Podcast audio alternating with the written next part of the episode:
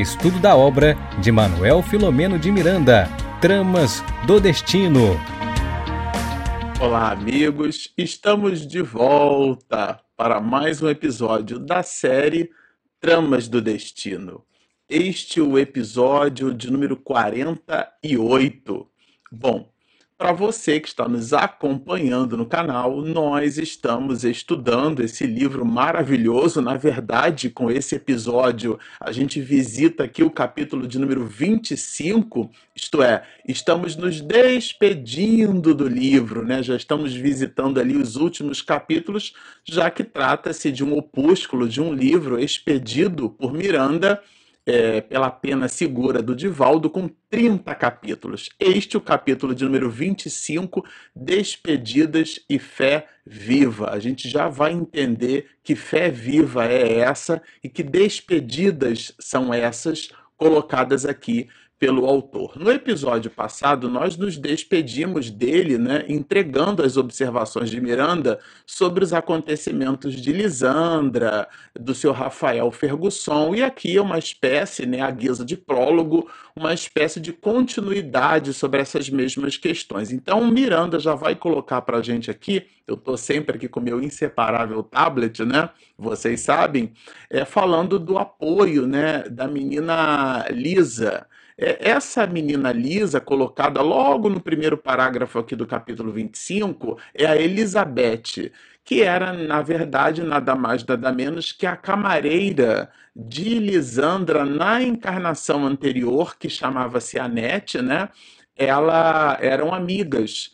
E existia ali uma relação de amizade genuína entre ambos. E é curioso porque essa amizade ela então vai se desdobrar no cuidado que Lisa fornece a Lisandra, parece que Lisa é a sufressão é, de, de Lisandra, mas não. Aqui, na verdade, é a Elizabeth, a antiga Rose, a camareira da jovem, é, da jovem Lisandra, a filha do senhor Rafael Fergusson.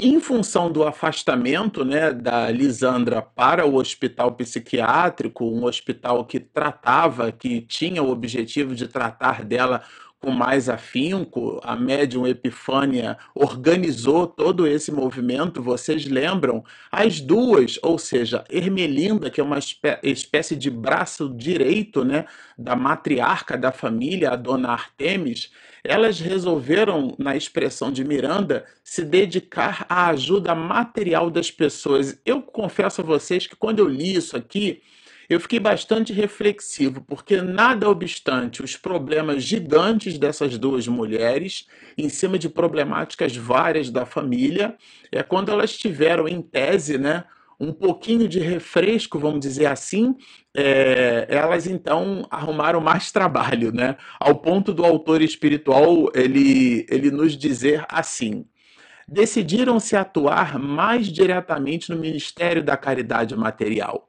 acorrendo à instituição às tardes, para o labor das costuras, da cocção e colaboração na sopa refazente que era servida aos mais necessitados. Vejam que aqui Miranda coloca né, é, o trabalho, especificamente o trabalho material a que ele se refere, né, o, a cozinha, a costura, o serviço de entrega da sopa, esse labor que ele configurou aqui como sendo labor o trabalho material. Mas essa é uma perspectiva do trabalho das duas, porque o próprio autor espiritual desdobra é, atividades, né, é, essa caridade moral, vamos chamar assim, porque ele vai dizer que elas foram convocadas ao Ministério do Socorro pelo passe, cooperando também e principalmente na prática da caridade moral. Vejam que então é, é ajuda, é a palavra caridade exercida por ambas nas suas mais variadas perspectivas, né? E essa, esse trabalho todo foi desenvolvido no centro espírita que elas trabalhavam, que aqui chama-se Francisco Xavier. Eles, esse centro espírita mantinha um serviço de atendimento diuturno, ou seja, durante o dia, era um trabalho que tudo indica um trabalho de assistência, um trabalho de promoção social, isto é, promover a criatura, tirar a criatura da condição de pedinte, metaforicamente, no lugar de ficar o tempo inteiro dando o peixe, dar a ela a vara de pescar, né? a possibilidade que ela possa exercer a sua valoração digna, a noção de dignidade humana, né? Não simplesmente dar coisas e continuar mantendo-a na posição de pedinte. Então, era um serviço de atendimento, portanto, um serviço de utilidade pública que essa casa espírita que ela exercia.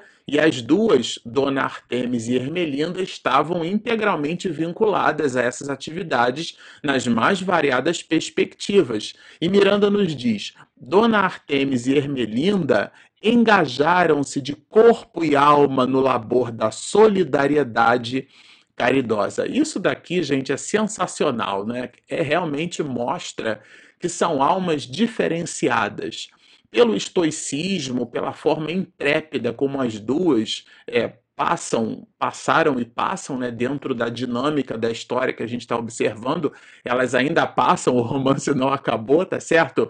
Passam por. Passaram porque de fato foi algo que já aconteceu, e passam porque, na relação temporal em que a gente comenta aqui, o, o, capítulo do livro ele ainda não acabou. Então, elas, nesse momento, no momento em que a gente narra, elas passam por essas situações de muita dificuldade, mas passam muito bem, né? Porque se engajam em atividades de ordem material e também de ordem moral, a caridade moral a que se refere Miranda. E ele faz aqui um desdobramento na colônia, porque aí agora ele vai falar do seu Rafael Fergusson.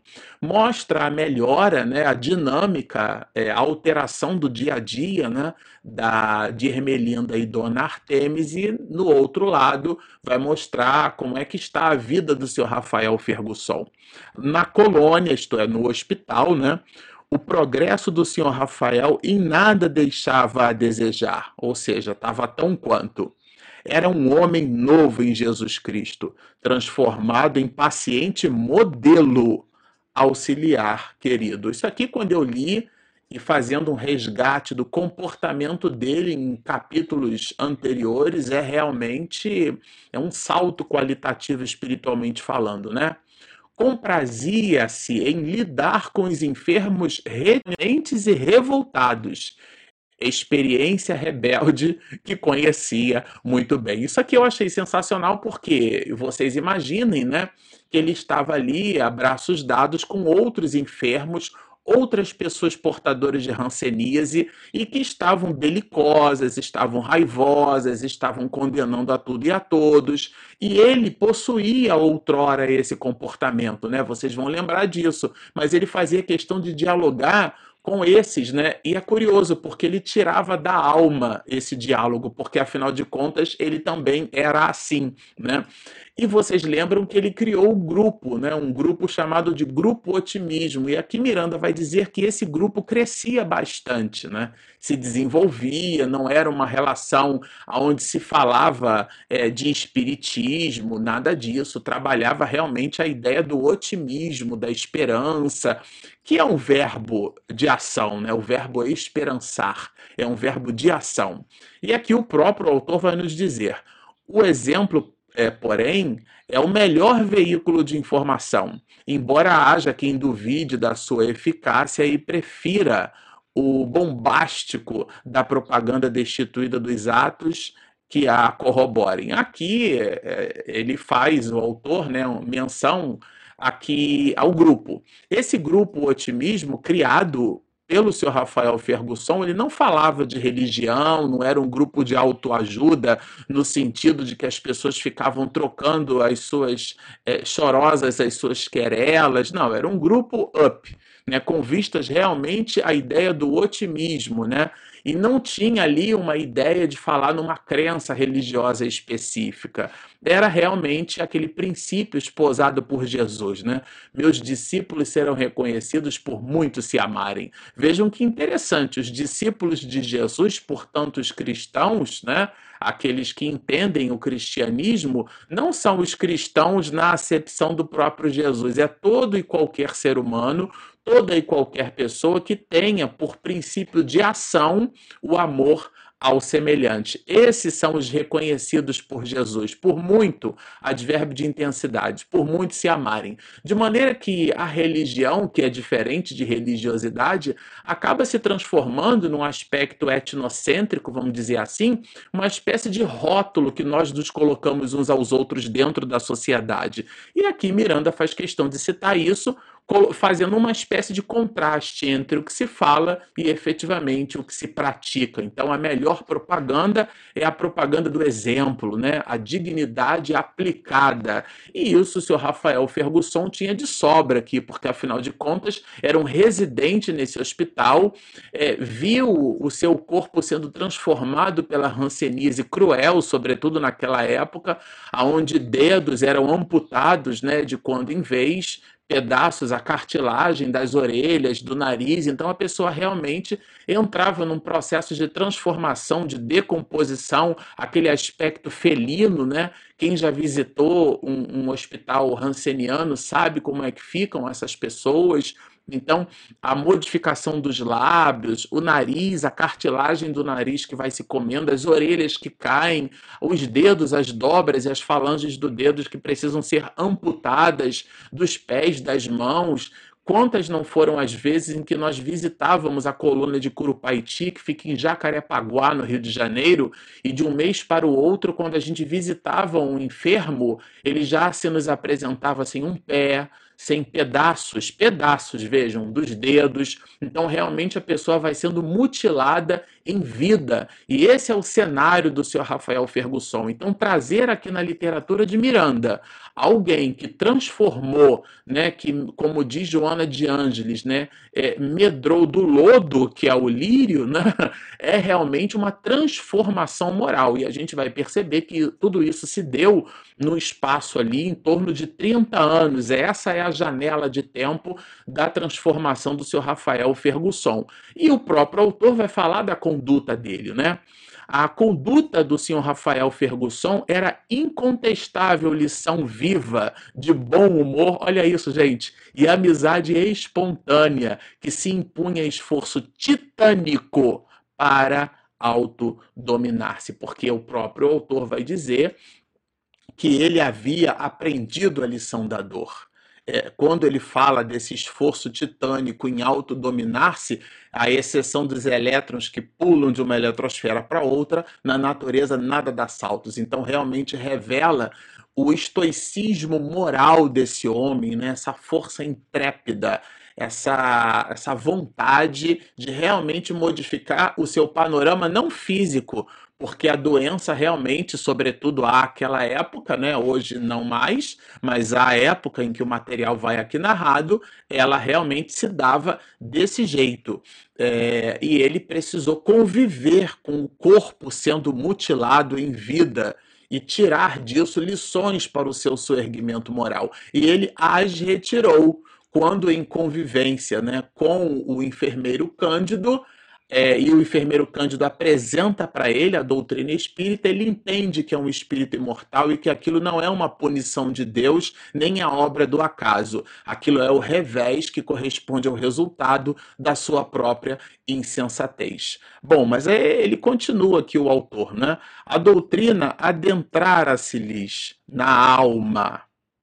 E quando tal ocorre, luze e esparze as bênçãos da esperança como decorrência natural da renovação. E aqui, claro, ele está falando de Dona Artemis, ele está falando do próprio senhor Rafael Fergusson, da própria Ermelinda, ele está falando dessas almas, né? Porque a doutrina adentrara-se-lhes, no plural, todos eles, né? E como ele falou de Ermelinda, falou de Dona Artemis, falou de Rafael, do senhor Rafael, ele também vai abordar o binômio Gilberto e agora Tamires. Vocês lembram que Tamires é a namorada do menino homem Gilberto, que conhece no centro espírita essa moça, e eles então começam a namorar. Ele, inclusive, explica o caso da irmã Lisandra, porque se ausentou para levar de avião a irmã para a clínica psiquiátrica onde ela passou a ser cuidada, passou a viver lá, né? E Miranda traz aqui Gilberto e Tamires, né? Em face da aquiescência dos respectivos genitores, noivaram entre sorrisos e compromissos de fidelidade ao trabalho com Jesus. Quer dizer, casaram-se primeiro com o ideal de vida, né? E depois buscaram no noivado a ideia do futuro casamento. Dona Artemis foi convocada, aí já começa um, uma modificação do cenário que dá inclusive origem ao capítulo, né? Despedidas e fé viva. Dona Artemis foi convocada pelos irmãos a retornar à fazenda, onde o velho genitor, o pai de Dona Artemis, né, é, que não via há vários anos, preparava-se para retornar à pátria espiritual. O pai já estava nas últimas, né? Vocês lembram? A matriarca mora aqui, a dona Adelaide, mãe de dona Artemis, e ela recebe a notícia, eram 30 anos. Miranda vai dizer aqui, olha. 30 anos ou pouco mais se passaram desde quando se afastara daquelas terras imensas, com a alma repleta de esperanças e sonhos. Né? Então a gente ficou, quando leu isso aqui, Regina, minha esposa, sempre fala, quando a gente lê um trecho de um parágrafo, uma página, mas quanta luta, quanta dor, quanto sofrimento, quanta conquista moral, né? quanta vitória essas almas não foram capazes de amealhar. Né? É, eu me recordo, depois de muitos anos que vivei, é, visitei o ambiente onde eu vivi, né? Paciência, uma cidade com IDH, aliás, é um, um, um bairro né? dentro do município do Rio, com IDH bem baixinho, uma cidade muito gostosa, e, e, um filmezinho passa pela nossa cabeça, né? Aqui foram poucos os anos. Aqui Dona Artemis passou 30 anos sem visitar a região distante, né? A região onde estavam ali os seus pais, então os seus familiares. Então a gente fica imaginando, se colocando no lugar dessa alma, porque isso daqui não é um conto de fadas. Né? Isso daqui realmente aconteceu. Jamais é, pudera atinar que os antigos presságios que a assaltaram na adolescência e durante o noivado se concretizassem tão ásperos, porque afinal de contas nós temos sonhos na adolescência, era um casamento e tudo mais. Então foram realmente ásperos e abençoados conforme considerava seus sofrimentos atuais ante a fé cristalina. Então ela visualizava as dificuldades que porque ela passou numa outra perspectiva, na perspectiva espírita. Então, ainda com todo esse esse volume de ideias, né, borbulhando na mente, no coração dessa alma grandiosa, Miranda vai nos anotar assim: não obstante, sentia-se em paz, olha, calma e lúcida, confiando no amor de Deus para o futuro. E aqui ela, Miranda, vai colocar que ela tem no trajeto né, uma espécie de inspiração mediúnica, porque ela percebe durante a viagem a presença de sua mãe, de Dona Adelaide, né? E ela ela sente o carinho materno, né? E, e, e então é, ela dialoga, né? Dona Artemis dialoga com Ermelinda, dizendo, né? Vejo a nossa amada Adelaide. Isso Ermelinda falando para Dona Artemis. Então, primeiro, Dona Artemis, ela percebeu é, Miranda deixa aqui de forma muito sutil né, uma espécie de intuição, que é inclusive um tipo de mediunidade. Está genuinamente colocada por Allan Kardec no capítulo 16, né, quando ele estabelece no quadro sinótico a mediunidade de intuição. Então, pelas veias sutis da intuição, ela percebe a mãe. E a Ermelinda corrobora com isso quando vai nos dizer, né? Vejo a nossa amada Adelaide, tenho a nítida na tela mental. E, e Ermelinda vai corroborar, dizendo: Estou sentindo há, há alguns minutos. As duas não estavam se falando. Mostra, inclusive, aqui a atestação do fato, né? É, e, e, vejam, elas eram muito, muito perspicazes, porque é, vejam, receio que nos prepara, porque não estava ali à toa, tinha um objetivo. Acredito que é o momento do nosso adeus ao papai. Vejam, então a dona, a dona Artemis já entendeu que a Adelaide estava ali para dar uma força moral às duas, né? Sobretudo a dona, a dona Artemis, afinal de contas, tratava-se do pai dela, né? E Francisco, né, aqui eu achei bem interessante essa anotação sutil que pode passar quase despercebida aqui no texto, né? Francisco, o irmão que dirigiu o veículo, conversando com um amigo à frente, noutra ordem de interesses, não ouvia o diálogo. Então, isso daqui é bem claramente a ideia de que lugar físico e lugar mental são coisas absolutamente distintas. Duas pessoas podem estar numa festa de aniversário, estarem psiquicamente em dimensões diferentes. Então aqui é o caso. Mas o próprio Miranda conta que eles chegam em paz, né? E ela, dona, dona Artemis, como não era de se esperar, o pai já moribundo, ela vai encontrar ele realmente numa situação muito difícil, né? O pai dela. Então diz-nos Miranda assim: é, o ancião arquejante se debatia do processo da desencarnação. Vejam, no processo da desencarnação. E a filha não sopitou a dor, contemplando o corpo encarquilhado, vencido pelas sucessivas enfermidades. Então já era um homem é, já completamente modificado, né? Aquele corpo cadavérico.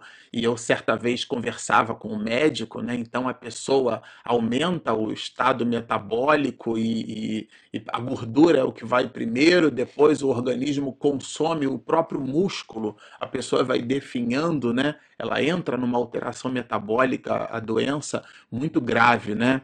Então, o sofrimento subjugara a forma e a sombra da morte pairando sobre as carnes sucumbidas tornara um despojo que respirava. Aqui o autor espiritual é de uma sutileza, mas a gente fica imaginando que era um cadáver moribundo já nos sutis momentos do processo de desencarnação.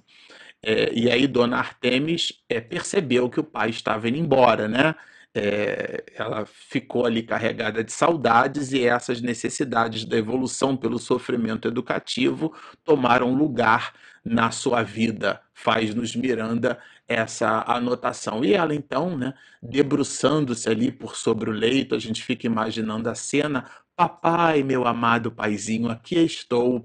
E o homem, né, num esforço enorme, hercúleo, afinal de contas eram os últimos momentos da sua vida, o autor nos diz assim: o enfermo que já se encontrava em avançado processo de desencarnação, ouvindo-a em espírito, desenhou na face desgastada um sorriso de infinita alegria e babuceou a custo. E aí ele coloca com muita dificuldade, né, minha sofrida Artemis, filha adorada, tá cheio de reticências, né?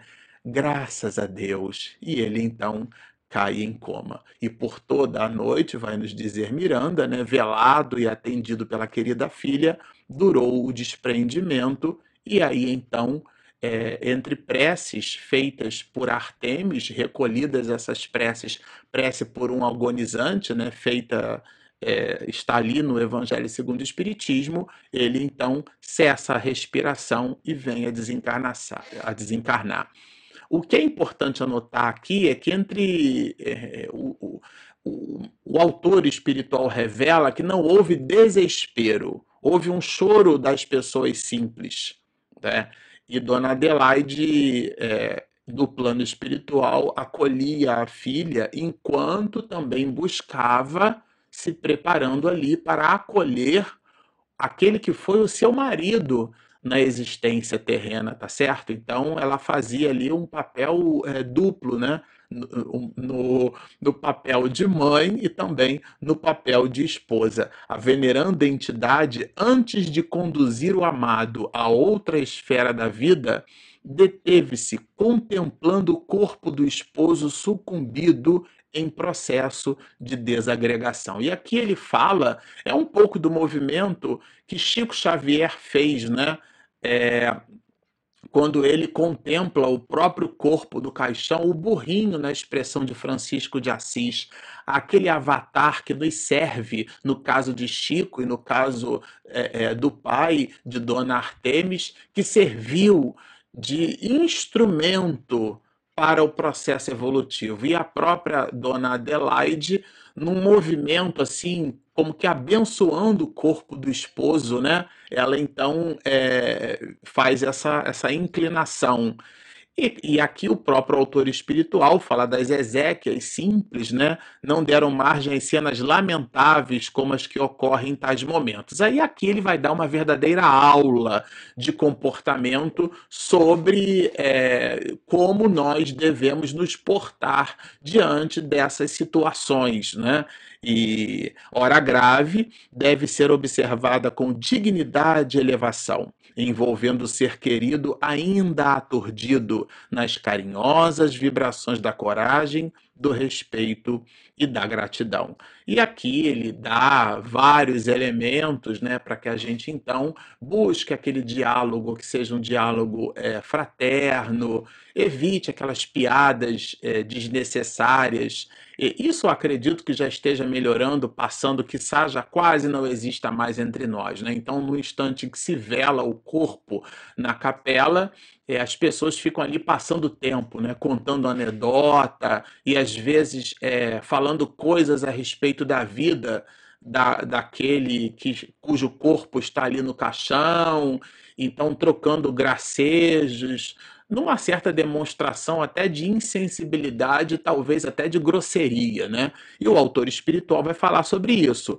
Infelizmente, em muitos círculos sociais da Terra, vigem o anedotário fecenino, os comentários desairosos, as recordações vinagrosas com que relembram e envolvem os desencarnados nos velórios dos seus despojos. Então, ele trabalha aqui, né? Os elementos dessa direção. Oxalá o bom tom oral e o respeito à memória dos defuntos inspirem os céticos à dignificação ante os que partiram. E ele trabalha também não é ficar elogiando aquilo que a pessoa não fez, né? Aquele é, que ele chama de elogio fúnebre e mentiroso, né? E nem muito menos uma revelação bombástica, uma homenagem que não faz sentido, uma santificação inexistente, uma espécie de desequilíbrio comportamental, né? É, o espírito vai perceber isso, tá? E, e, e, aqui Miranda faz uma observação nessa direção. Ermelinda e Dona Adelaide ficaram um pouco ali na cidade, conviveram com aquelas pessoas. As duas amigas não perderam a oportunidade de referir-se ao Espiritismo, lançando as bases da oração no lar e do estudo do Evangelho a que a Previdência de Ermelinda levara com carinho. Ela, inclusive, oferta o livro que ela levou, o Evangelho, né, é, num gesto nobre aqui para Francisco, o irmão de Dona Artemis. Né, e elas meio que instituem naquela família o culto do Evangelho no lar falam de espiritismo, mas o autor espiritual vai nos dizer que é com brilhantismo, com uma sutileza, não é com a guisa de doutrinação. Afinal de contas, elas falam inclusive das suas dores, das dificuldades que elas viveram nos trinta e tantos últimos anos passados, né? Então, enquanto ali estiveram, promoveram o reencontro iluminativo, né? É, também cita o autor que elas evitaram comentar os próprios infortúnios, né, os próprios testemunhos, mas faziam naquela experiência de dor o contraponto ali com a paz, transformando o desequilíbrio em harmonia, né? E isso realmente ficou muito impresso aqui. Respondiam a perguntas, elucidavam as crendices ali aceitas e as superstições cultivadas. Elas modificaram o panorama psíquico daquelas pessoas. Os argumentos inconfundíveis e as palavras facilmente assimiláveis refundiam o ânimo de todos. Então elas dissolveram lendas e folclores nessa ideia do sobrenatural, do maravilhoso, ao ponto dos familiares mais próximos, né, que sabiam do martírio de Dona Artemis e a identificavam robusta e confiante, ouviam-na com atenção, respeito e carinho. Então era uma mulher falando com propriedade, porque falava da doutrina espírita, mas dentro de um testemunho de vida. Isso é muito importante, né? Se se considerar, no entanto, a pré-existência do espírito à concepção, diz-nos o autor, mais fácil se faz compreender toda a complexidade da vida espiritual. Então elas falavam da era do espírito, da vida imortal, porque quando nós compreendemos que somos espíritos, tudo fica mais fácil, a gente tangibiliza, fica mais palatável, né? É, degustar, às vezes, aquele fel, né? aquele, aquele remédio amargo, uma espécie de óleo de fígado de bacalhau, que é horroroso, mas aquilo faz bem. Então, nessa perspectiva, a gente vai observar que Dona Artemis e Ermelinda falavam do que viveram sob o, o, os holofotes da imortalidade da alma, né? Então, utilizando-se das forças de ambas abnegadas trabalhadoras, dispensou recursos quem, né?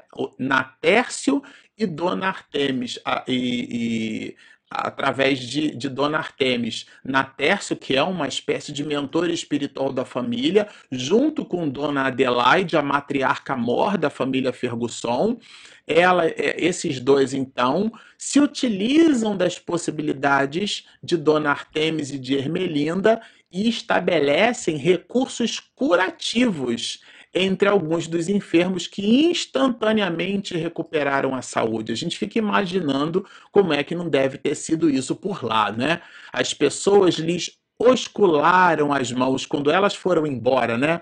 As mãos abnegadas, trazendo singelas lembranças e mimos humildes de carinho e gratidão. Eram potes de, de, de doce, a gente fica imaginando, né? O próprio autor fala que eram doces simples, frutos colhidos dos ramos da natureza, legumes, vejam, né? Inhame, eram pessoas simples, a gente fica assim, quando lê, eu fico até constrangido, vou dizer para vocês, né? Dona Artemis sabia na alma que eram as despedidas terrenas, então ela meio que estava pressentindo que ela não voltaria ali mais, né? E o autor espiritual termina esse capítulo de forma brilhante. Quando o veículo partiu, agradeceram a Deus, deixando acesa a lâmpada da fé viva que as conjugadas forças do mal jamais apagariam, porque colocada no santuário das almas sinceramente tocadas por Jesus. Bom, se você chegou até aqui, gostou do que ouviu, mas ainda não se inscreveu, por favor, clique ali embaixo, inscreva-se, do lado tem o sininho e não esquece de clicar também no joinha. Se você já é inscrito, clica no joinha, porque ajuda o motor do YouTube a nos encontrar. Nós temos também o nosso aplicativo que é gratuito. Ele está disponível na Play Store e na Apple Store. Bom, estão feitos os convites baixem o nosso app, inscrevam-se no nosso canal, sigam-nos e muita paz.